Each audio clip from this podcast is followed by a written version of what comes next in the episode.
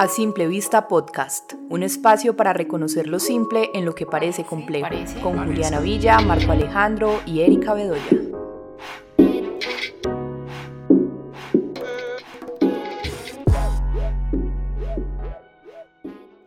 Hola, bienvenidos a un episodio de A Simple Vista Podcast. Hoy estamos con Alejo, hola Alejo, hola, Juli. Hola. ¿Cómo están todos?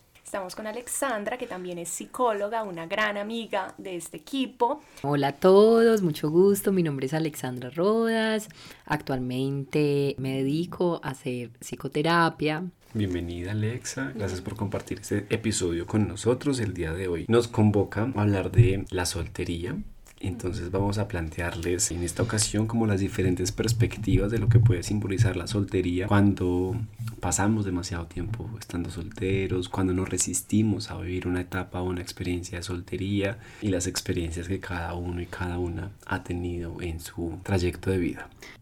Como tal, el estado de la soltería es muy importante porque también puede ser una elección de vida, estar soltero. Puedes entender todo lo que permite estar en ese estado. Claro, yo estaba pensando sobre todo en este concepto de estado que remite a esto de soy soltero, soy casado, soy divorciado, pero más que el estado como tal es cómo nos relacionamos con nosotros mismos y con los otros. El tema de estar soltero remite siempre a cómo nos hemos relacionado en momentos anteriores con otros y cómo esas relaciones con otros han marcado puntos importantes para tomar esa decisión, como dice Juli. En muchas ocasiones es una decisión consciente, pero esa decisión consciente viene con otras cositas que tal vez no son tan conscientes. Puede haber mucho miedo, que puede haber mucha resistencia, que puede haber un centrarse en uno mismo, pero entonces ya vamos a dialogar un poquito más en profundidad con todo esto. ¿Qué tal si empezamos por que comentemos en nuestras experiencias personales esos momentos en los que hemos estado solteros, sea por muy poco tiempo o por un tiempo largo, y qué ha implicado eso en la vida de cada uno, cada una. ¿Quieres empezar, Alexa, como invitada? Claro que sí. Bueno, yo creo que para este tema de la soltería tengo como dos, mm, dos percepciones muy importantes. Inicialmente siento que la soltería es un espacio donde me he permitido encontrarme, donde he hecho procesos inclusive terapéuticos muy valiosos y además me he dado la oportunidad de conocer a otras personas, ¿sí? Eh, me he dado, sí, como espacios de conocer otras formas de, de amar o de relacionarse. Pero también la otra percepción de esto es que hay momentos donde es doloroso, donde hay momentos donde he sentido que, que se siente muy bien estar acompañada, donde el, los momentos físicos son muy valiosos o muy importantes. Entonces ahí siento como, como una pequeña desventaja en algunos momentos. Ok, cuando tú hablas de procesos físicos, ¿te refieres más como como a esa intimidad que solemos como asociar con, con estar en pareja, que es como el sexo, la caricia, el apapacho, la entrepierna, ¿no? Eh. Yo estuve un tiempo pues considerable en un periodo de soltería por decisión y después de que estaba por decisión también era como que la vida me llevaba, ¿cierto? Porque a veces no quería, quería encontrar como, como ese espacio de vínculo, pero los días en los que más sentía la soledad, sí, era porque sentía que físicamente me hacía falta el tacto, sí. Recuerdo que de, de, por ejemplo, los tres primeros meses, como que si tú vienes de una relación sexual activa, sí, de un vínculo sexual activo con tu pareja o bueno, o con alguien, no sé, y eso para, como que inicialmente uno como que siente, uff, es, es difícil, ¿no? Soltar al principio como, como ese ritmo, pero después, pues como que te vas acomodando, todo está tranqui, pues te adaptas también, dependiendo del tiempo que vayas a estar solo, uno no controla eso, simplemente ocurre. Mm, y lo que me hacía extrañar estar con alguien en muchas ocasiones era sentir ese vínculo íntimo, ¿no? Como el solo hecho de a veces estar desnudo con alguien eh, abrazándome, ¿cierto? o acariciándome. Y eso me hacía fluctuar a veces, como, como a veces buscar, así como, como en un principio activo, como yo querer buscar, pensarme en la opción de descargar una aplicación, querer socializar, querer salir a bailar, pero más como en esa búsqueda de tacto, ¿bien? Mientras que cuando uno deja que eso simplemente ocurra, pues viene acompañado de otras cosas, ¿no? Como de otro tipo de experiencias. Compartimos la idea. Sí, claro, me refiero más a esto como ese, esa cercanía física con el otro, como el abrazo, la caricia, que en algunos momentos es muy reparador. Creo que ahí hay algo importante y es que pues muchas personas asocian el tema de la soltería con la soledad y creo que son conceptos totalmente diferentes y por eso a muchas personas les cuesta como estar en ese estado y sentirse en un estado de soltería porque hay una asociación con el tema de, de la soledad y esto que venían hablando ustedes ahorita como del contacto con otras personas, el tema de la intimidad, pues también son cosas que no se viven solo estando en una relación de pareja. Entonces, personalmente, para mí el hecho de, de estar soltera, ha sido un espacio muy importante, como decía Alexa, de autoconocimiento, una pausa también para lograr conectarme conmigo misma, lograr como hacer retroalimentación también de cosas, de relaciones anteriores, de ordenar cosas internamente, para que en el momento en el que se llegue la oportunidad de estar en una relación, pues también como tener un precedente ya claro también de lo que quiero y pues en la medida de lo posible no volver a repetir historias que en el pasado pudieron haber sido dolorosas o que en una relación pudieron haber surgido, pero que yo ya conscientemente como que las identifico y digo, no quiero repetir esto en mi vida y para ello también es importante eso de conectarse con uno mismo, que obviamente en el otro se logran ver cosas muy importantes y estando en relación se logran ver cosas fundamentales para la vida de cada uno, pero más allá de eso, estando en ese estado de pues de no estar en una relación, creo que se logran también como ordenar muchas cosas de lo que uno realmente quiere. Con eso que, que dice Juli pienso mucho, ¿qué es lo que genera que uno como ser humano a veces diferencia o no diferencia la soltería con la soledad? Yo me pienso mucho como cuando uno está soltero, aprovecho un montón también el tiempo, hay muchos más vínculos, se expanden las redes sociales a veces, ¿no? las redes de apoyo más bien. Y eh, en, en, en, efecto, pues uno puede hacer de la soltería una experiencia de mucha como resignificación y mucha sanación, como de, de realmente encontrarse con cuáles son los problemas de uno, qué es lo que uno necesita resolver, cómo mejorar la comunicación, cómo valorar más de lo que tenían en una relación anterior o de lo que han venido entregando.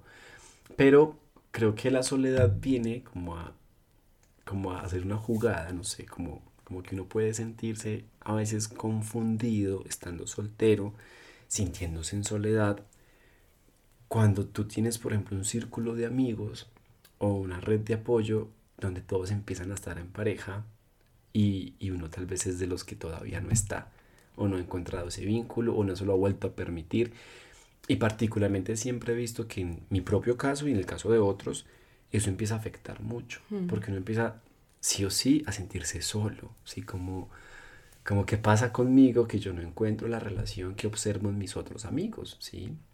Obviamente no le pasa a todo el mundo, creo que es algo que me ha pasado a mí en algunos momentos y creo que, que, que a otros muchos también les habrá pasado, como de observar de pronto esas dinámicas de amigos, de gente cercana, y sentir que de pronto están en un momento de su vida en el que hay algo malo en uno, ¿sí? donde pues no estamos logrando conectar con, como con ese estado de pareja, no sé, ¿qué opinan?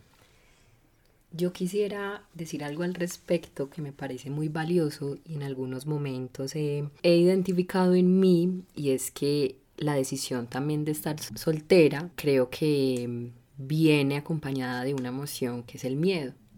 ¿Sí? Como el miedo a volver de pronto a transitar por situaciones dolorosas o, o no sentirme merecedora. Siento que eso también a veces genera como, como el querer estar en este estado.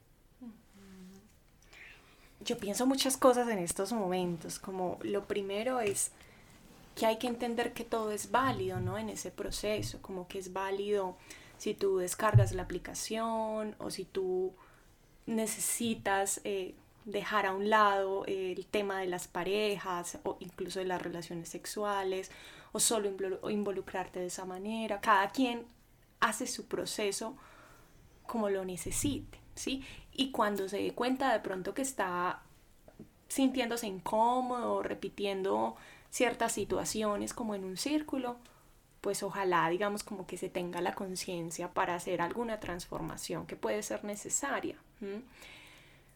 y pienso que es la soltería. Yo podría decir he estado soltera X cantidad de tiempo, un año, dos años, tres años, cinco años, y en ese tiempo haber salido intermitentemente con personas, con personas una semana o tres meses o diez meses y decir que estoy soltera. ¿Qué es lo que implica realmente estar soltero? Es como que uno lo puede pensar como un estado personal, psíquico, en el que yo puedo estar en pareja, en una relación, y aún así psíquicamente estar soltero porque actúo como si no tuviera una relación y entonces salgo a fiestas y no hablo de mi pareja nunca y tengo otras relaciones sin comentar que tengo una pareja, que bueno, en fin. O incluso no estar en pareja, pero en esas relaciones que tengo eventuales me implico y me involucro de una manera particular desde la no soltería. Entonces yo lo vería más pues como este estado interno. Yo en mi caso personal, cuando me he asumido en la soltería, pienso uno en periodos cortos en los que estoy haciendo como el proceso de duelo de la relación anterior. Otras veces en los que han sido periodos largos, en los que sí hay mucho miedo también. Por supuesto, es que es como hacer el duelo a la relación, pero entonces empiezan a pasar muchas cosas. Una, pensar que la persona va a volver, esperemos y esperemos y vamos alargando la soltería. Otra es como, pero qué miedo volver a sufrir lo que sufrí en la relación anterior. Otra es, no, pero es que no encuentro nadie que, que sienta que sea compatible conmigo y entonces empieza uno como con un ideal particular de una relación y entonces también empieza como... Claro, como, idealizar una persona, o sea, tener un conjunto de características y sino como un checklist, ¿no? Y si no se cumple, entonces descarto, ¿sí? Como ah, no sirve. Porque también a veces se activa como el querer encontrar la persona perfecta, ¿sí? O la persona que cumpla con todo lo que yo realmente necesito conectar, ¿no? Sin tener presente que en gran parte de las ocasiones, pues uno crece estando con otra persona eh, en relación a una relación. Es decir, si yo quiero crecer en, en el tema de pareja, pues necesito estar solo para comprender un poco mi forma de ser, pero paralelo a eso también tengo que experimentarme estando en una relación, ¿sí? Los libros y leer y ver, pod, escuchar podcasts y, ver eh, cosas que me digan cómo tener buenas relaciones o relaciones sanas, pues se quedan solamente como en un aspecto que es el aspecto del conocimiento, pero... Finalmente la eh, parte práctica sucede cuando se está en una relación con uno necesita finalmente también como como tener ese vínculo independientemente de la forma en la que sea, ya sea que uno diga que está en pareja, que tiene novia, que tiene novio, o simplemente se va enamorando y no, no, no dice nada, pero termina 10 meses en una relación sin nombre, en la que igual sigue como aprendiendo a convivir con un otro. Entonces hay muchos miedos y como muchas justificaciones por las cuales uno podría relacionarse o no relacionarse también.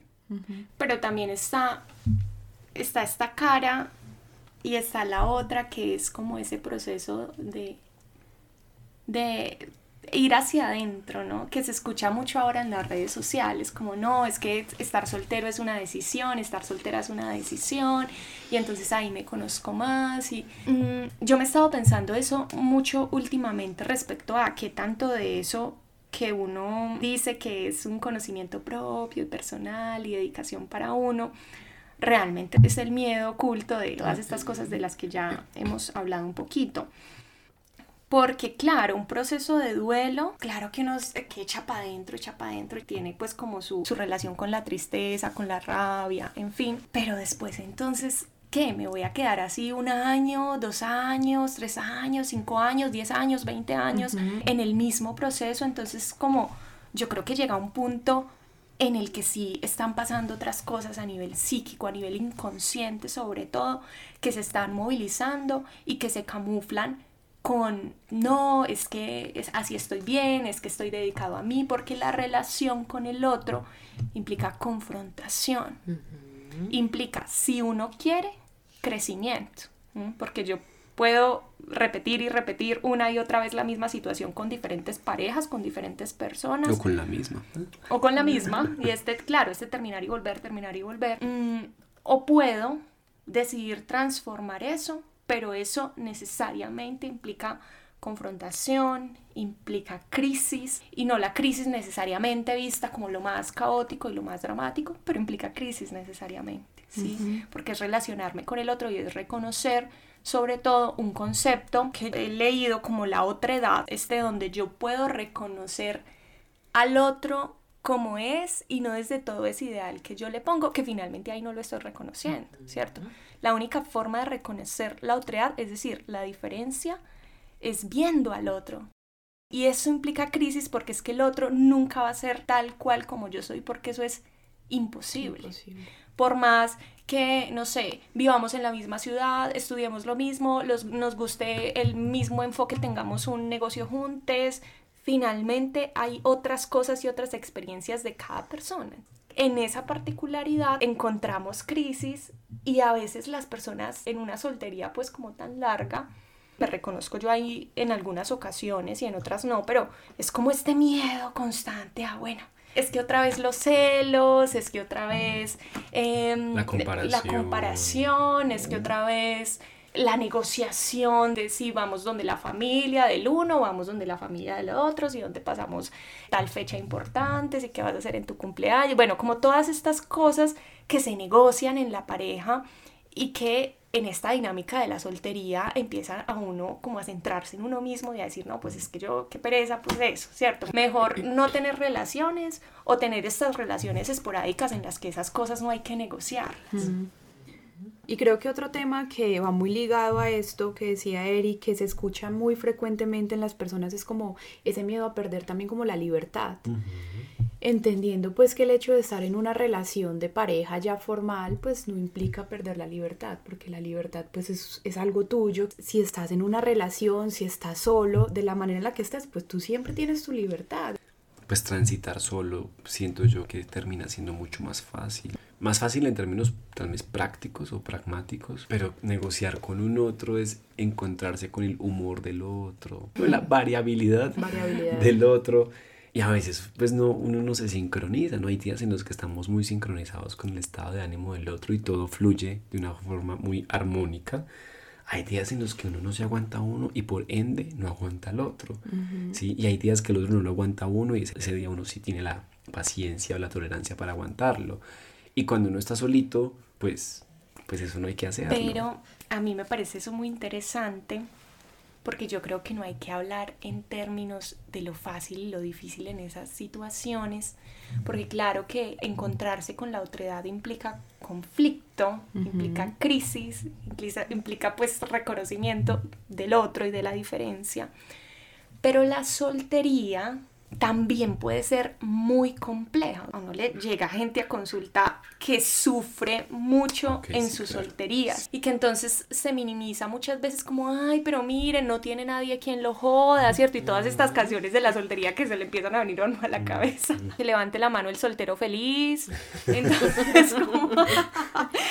entonces es como, claro, realmente hay personas, muchas, que les conflictúa mucho la soltería o hay momentos en los que nosotros hemos estado conflictuados en la soltería porque es como que hay de malo en mí y nadie entiende el proceso, todos tratan de opinar acerca del proceso, pero nadie sabe realmente por lo que está atravesando la persona soltera, ¿cierto? Por el dolor, por el sufrimiento, por el, las inseguridades. Claro, sí, sí, no. Pues hay dos posiciones, ¿no? Como dos situaciones extremas, ¿no? Creo que en medio de esos dos puntos pueden haber muchas tonalidades, pero Mm, pues hay gente que, lo hace conscientemente, ¿sabe? Como que reconoce que estar soltero le da unos beneficios y a partir de eso pueden también haber unos miedos que no se quieren afrontar estando en una relación y al mismo tiempo pues está la persona que, no entiende por qué está soltera y ya lleva un montón de tiempo y, sufre por eso. Cuando es consciente el asunto, cuando la persona explica por qué está soltera y por qué siente que es mejor, es como, ok, Vamos a revisar de pronto qué miedos hay, ¿cierto? O si realmente es una elección consciente de la persona y pues simplemente es un tránsito en su vida. Versus cuando la persona versus cuando la persona no entiende, ¿cierto? Y no sabe por qué no conecta o no llega esa persona con la que pueda incluso aprender y es como si como si, si ese otro ser humano no existiera, ¿cierto? No, si no hubiese la posibilidad de conectar. Entonces yo ahí me pregunto, si hay una cuestión ahí que resolver, ¿cierto? O si esa persona, por ejemplo, tendría que aceptar que la soltería es, como un estilo y una forma de vida también, no es como un camino de vida. ¿No? Como uno, ¿cómo diferencia eso? Yo no sé, pero me parece muy interesante porque yo sí honestamente creo que somos seres que necesitamos de las relaciones con otros y que las relaciones con los amigos y con la familia nos suplen la relación de pareja. No suplen la relación. No la suplen, sí, porque hay cosas que faltan, ¿sí? Esta intimidad que no se da con otras personas que no sean la pareja, así con los amigos sea muy íntimo, así con la familia sea muy íntimo, es distinta esa intimidad con la pareja. Entonces yo podría considerar, y no voy a decir que esta es la respuesta adecuada y la definitiva, porque no lo es, pero en, al menos en, lo personal, yo creo que, que esa decisión del, del camino de la soltería, cuando es así como de toda la vida, tiene otras variables inconscientes relacionadas con eso que estaba diciendo ahora, como el no compromiso, el no confrontación, como lo que implica una relación de pareja en términos, vuelvo y digo, del reconocimiento de la diferencia. Pero es un tema también muy generacional, porque antes era malo estar soltero, era como, como tu soltera o soltero, no, terrible, tienes que casarte, tener hijos, pero en nuestras generaciones, incluso uno podría decir, y eso se rastrea en la literatura, es malo estar en pareja muchas veces por todo lo que implica el conflicto con el otro, ¿sí? Entonces, claro, es, puede ser un asunto generacional esto de tomar la decisión de estar soltero, pero ahí volvemos al concepto de qué es la soltería, porque si yo digo es que yo tomé la decisión de estar soltero y estoy saliendo con alguien hace un año, a ver. Bueno, yo también quisiera acá como traer algo a colación que me parece importante y es que en algunos momentos en los procesos terapéuticos que he llevado me encuentro pues con pacientes que tienen mucho miedo a tener una relación de pareja. Entonces, por ende, surgen emociones de frustración y de enojo a veces por el otro cuando el otro pues decide no elegir. Entonces, se vinculan constantemente con personas que no están disponibles emocionalmente, ¿sí? Y, y esto genera mucha confrontación genera mucha confrontación con el otro, entonces es allí donde el estado de soltería pues es muy cómodo, pero también noto que ese estado tan cómodo está muy ligado con, con ese miedo a, a, tomar, por ejemplo, iniciativas o a saber que yo debo prepararme, debo, debo revisar cosas en mí para iniciar un, un proceso de pareja. Sí, es que pienso mucho en la gente que sufre por estar sola, pero finalmente son personas que cuando uno las escucha en terapia, siempre se fijan donde no hay amor para ellos o para ellas o para ellas, ¿sí? Se fijan en relaciones donde hay alguien que está casado, comprometido, alguien que no quiere una relación, algo donde no se puede dar una relación, ¿sí?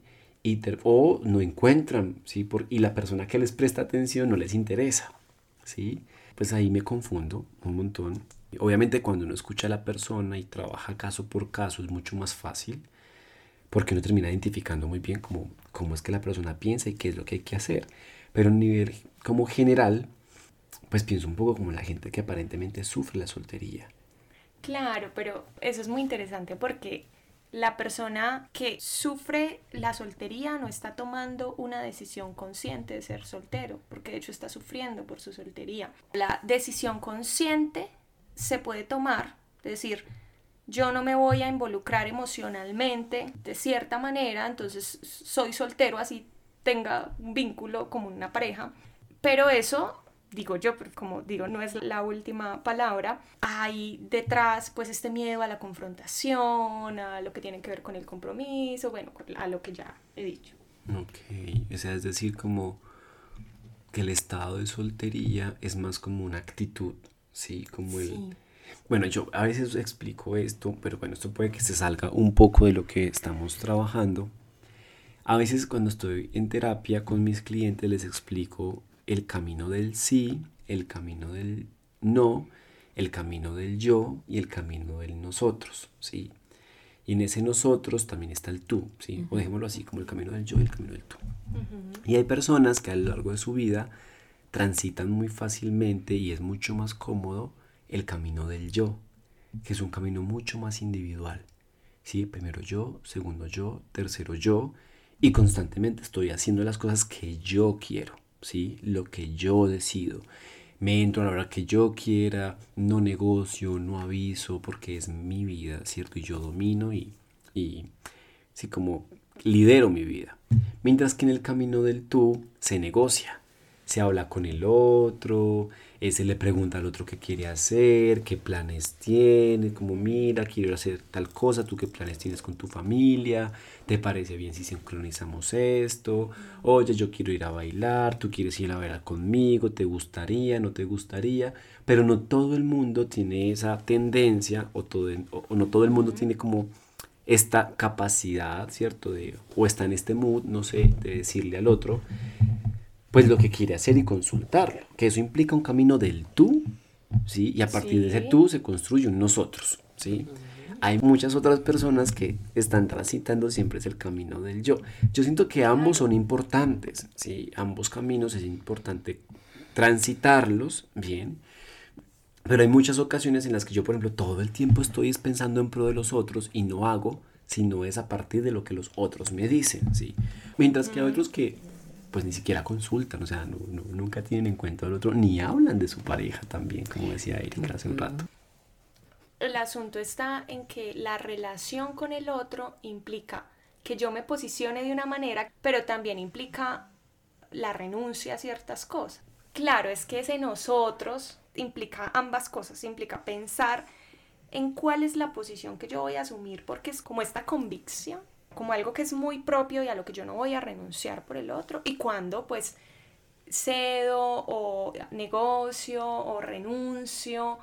Y eso es no estar soltero, estar en pareja. ¿sí?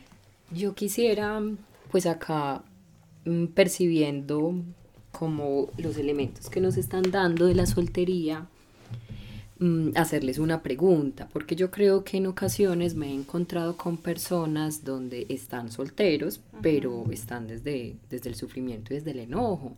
¿En qué momento una persona es consciente o cómo se siente tomar la decisión de estar solteros, pero cómodamente, y en qué momento es resistencia? O sea, emocionalmente, cuáles pueden ser las emociones que están transitando allí, los pensamientos.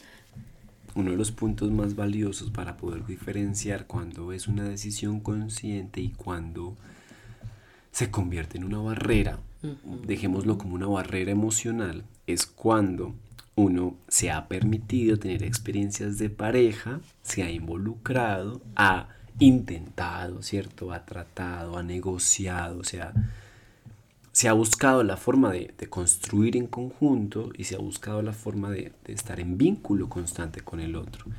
Y de pronto, en una tendencia muy larga de estar siempre en pareja, yo digo, necesito tiempo para mí.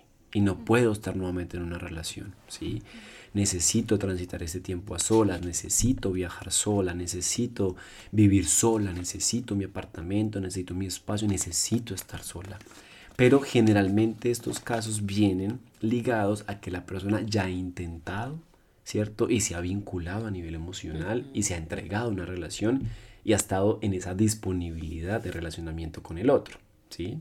Versus la otra es como son personas, por ejemplo, que, se les dificulta establecer una relación, les cuesta hablar de que oficialmente están en relación, mm, constantemente necesitan reafirmar su libertad a través de la infidelidad, a través de la coquetería, a través de darle likes a chicas o a chicos que les gusten redes, como que constantemente necesitan sentir que están todavía como en la jugada, ¿no? Como que aún están como en esas dinámicas de, de, yo no soy de nadie y por eso me lo, me lo muestro, ¿no? Esto no es tan consciente, esto es más como un acto automático, ¿cierto? Como que simplemente sale. Y ahí cuando uno logra observar que esa persona eh, pocas veces habla de su pareja o nunca ha estado en pareja o se niega, ¿cierto? O dice, no, yo estoy enfocado en el trabajo, eh, las relaciones distraen, ¿no? Esto me saca. Creo que uno ya puede empezar a reconocer cuando realmente es un espacio eh, sanador, ¿cierto? Cuando la soltería es algo sanador para una persona, es una etapa que necesita transitarse versus cuando eh, una persona le tiene miedo a estar con un otro y vincularse, abrir su corazón. Me parece súper y yo le sumaría a eso, solo que incluso la soltería es consciente cuando uno acepta, reconoce que tiene miedo de vincularse en la no soltería. Ahí también es consciente, porque yo estoy diciendo, no me vinculo no porque no haya nadie para mí o porque quiera permanecer en este estado de, entre comillas, libertad, ¿sí? Sino porque tengo miedo y me estoy dando el tiempo de reconocer qué pasa con mi miedo, que siento que necesito transformar, porque estoy buscando una pareja ideal que no existe.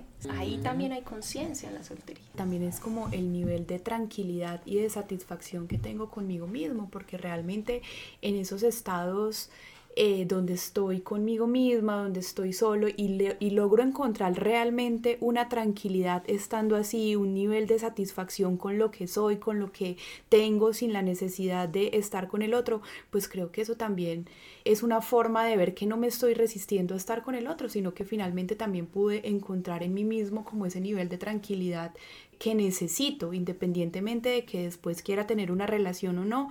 Pueden haber también experiencias previas donde haya aprendido muchísimo, donde en este estado de, de soltería pues esté haciendo como todo ese proceso de retroalimentación de todo lo que he aprendido, de todo lo que he podido identificar a partir de la relación con el otro. Creo.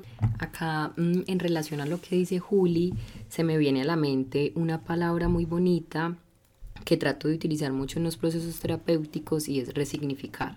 Entonces siento que resignificar, bueno, podríamos resignificar la soltería también como un proceso o como un espacio de la vida donde me permito tener una relación conmigo misma o conmigo mismo, donde me aprendo a conocer, porque, por ejemplo, en mi caso, estos espacios para mí han sido de conocerme más, de conocer mis emociones y de saber en qué también estaba fallando en las relaciones que tenía porque siento que la soltería me ha permitido eso, empezar a transformar. Ese amor propio que también es importante ahí. Claro, es que incluso detrás de eso que mencionan, en muchas ocasiones a uno como ser humano le cuesta transitar un periodo de soltería porque la soltería puede fácilmente conectarlo a uno con la sensación de soledad y eso despierta en muchas ocasiones mucha ansiedad.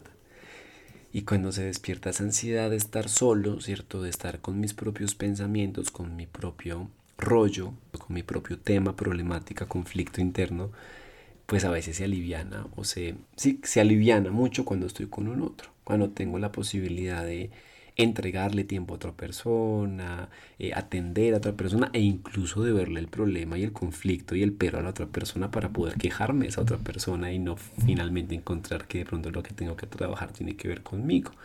Entonces, claro, estar con alguien también es una zona de confort muy grande cuando uno no ha hecho este tránsito del yo, sí que yo lo llamo como el camino individual o el camino del sí, el camino del yo, que es un camino en el que uno se conoce mucho más a sí mismo y estando en relación o una, sí, una relación sentimental, no siempre es fácil hacerlo.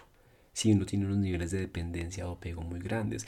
Obviamente hay relaciones y parejas en las que uno observa que hacen todo esto que acabamos de hablar toda la vida juntos y lo, y lo trabajan, ¿no? Y lo hacen y tienen periodos en los que están más distantes y periodos en los que comparten más y periodos en los que tienen proyectos juntos y periodos en los que mm, no se quieren voltear a ver y, pueden ser incluso infieles, ¿cierto? Y tener aventuras por otro lado. O sea, cada historia es particular, pero no, no quiere decir que uno no pueda hacer esto que estamos trabajando incluso con una persona con la que yo a mis 18 años me conocí, es la persona que he amado y querido toda mi vida y pues también existen esos casos, pero no quiere decir que, no pasen estas cosas que estamos hablando. Claro, es que incluso yo creo que la mejor forma de conocerse a uno mismo es con el otro, porque los otros son espejos, porque los otros nos confrontan.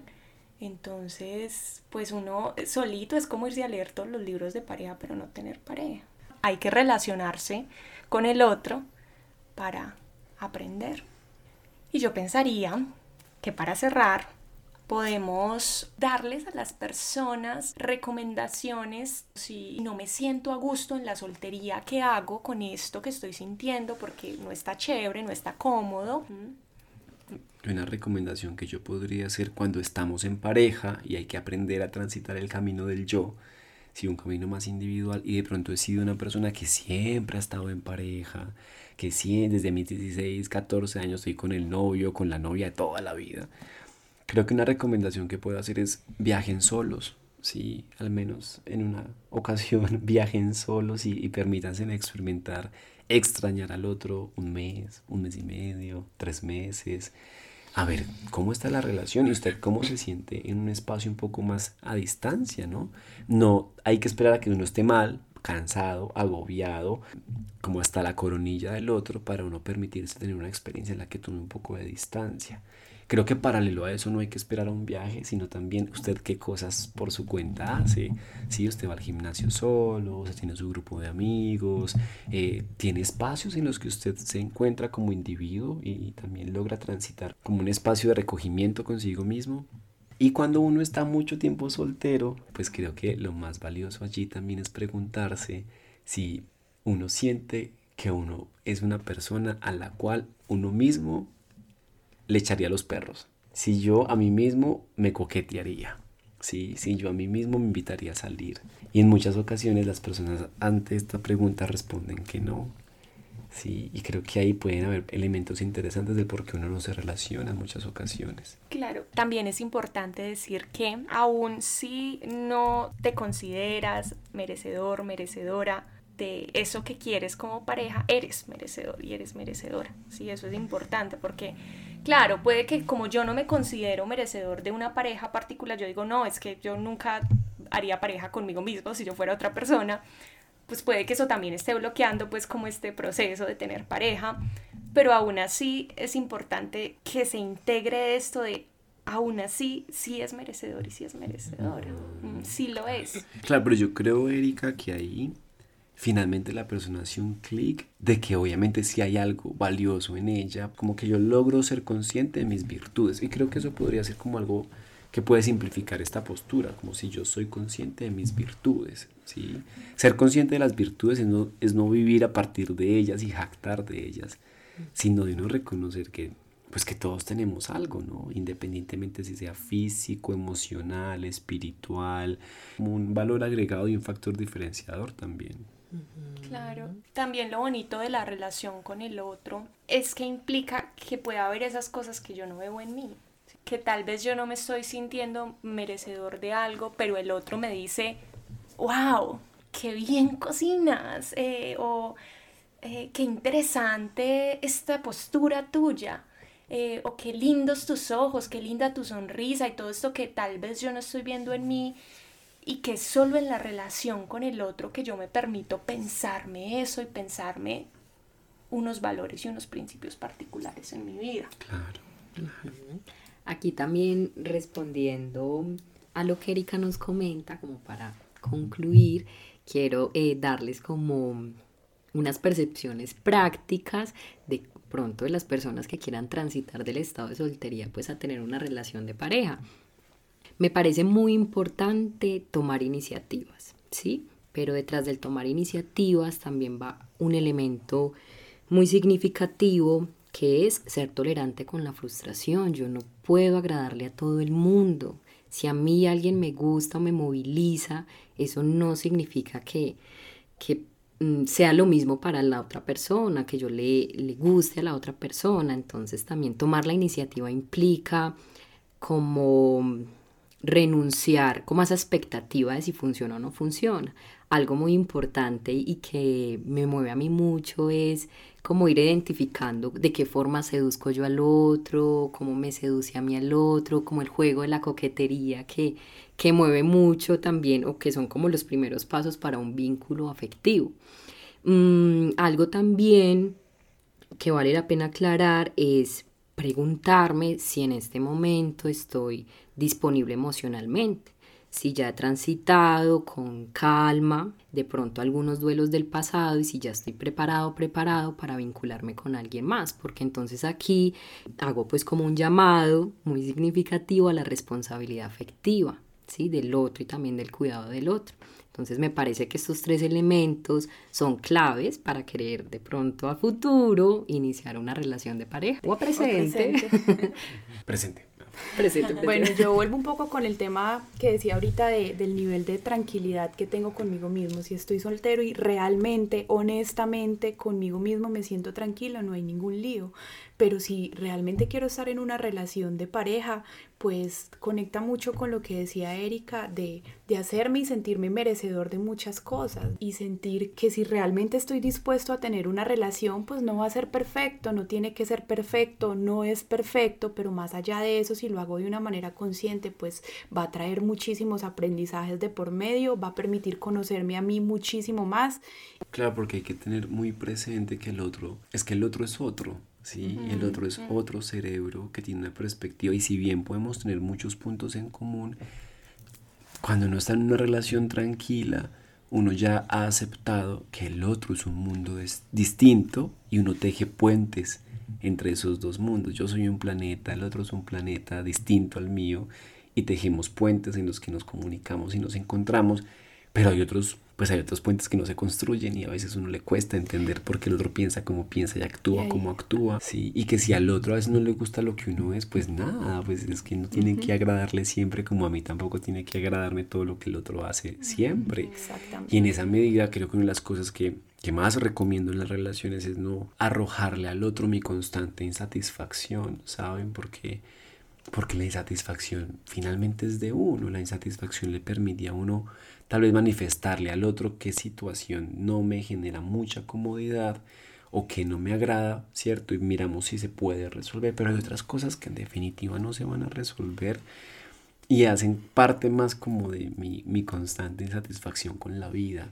Y cuando uno está en una relación y no ha trabajado, como el constante anhelo de una vida mejor o de cosas mejores, pues uno le proyecta mucho a la otra persona bien y es como el sentir que por culpa del otro yo no tengo lo que deseo, que es muy complejo realmente. Claro, que era lo que hablábamos en el episodio anterior, el episodio de encontrar la calma, que es como todo, si todo el tiempo estoy mirando hacia afuera y es el otro y siempre es el otro, pues es muy complejo realmente que entre en estados de calma y al mismo tiempo es muy complejo que tenga una relación equilibrada, balanceada con una pareja.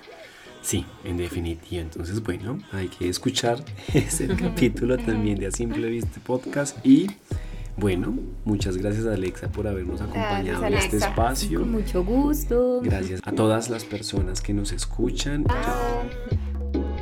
Te invitamos a compartir este episodio y a seguir todo nuestro contenido en redes sociales. Puedes encontrarnos como arroba dímelo simple. Y si tienes alguna historia que contarnos o quieres participar en alguno de nuestros episodios, no dudes en escribirnos. Recuerda que estamos aquí para ayudarte a conectar con lo simple.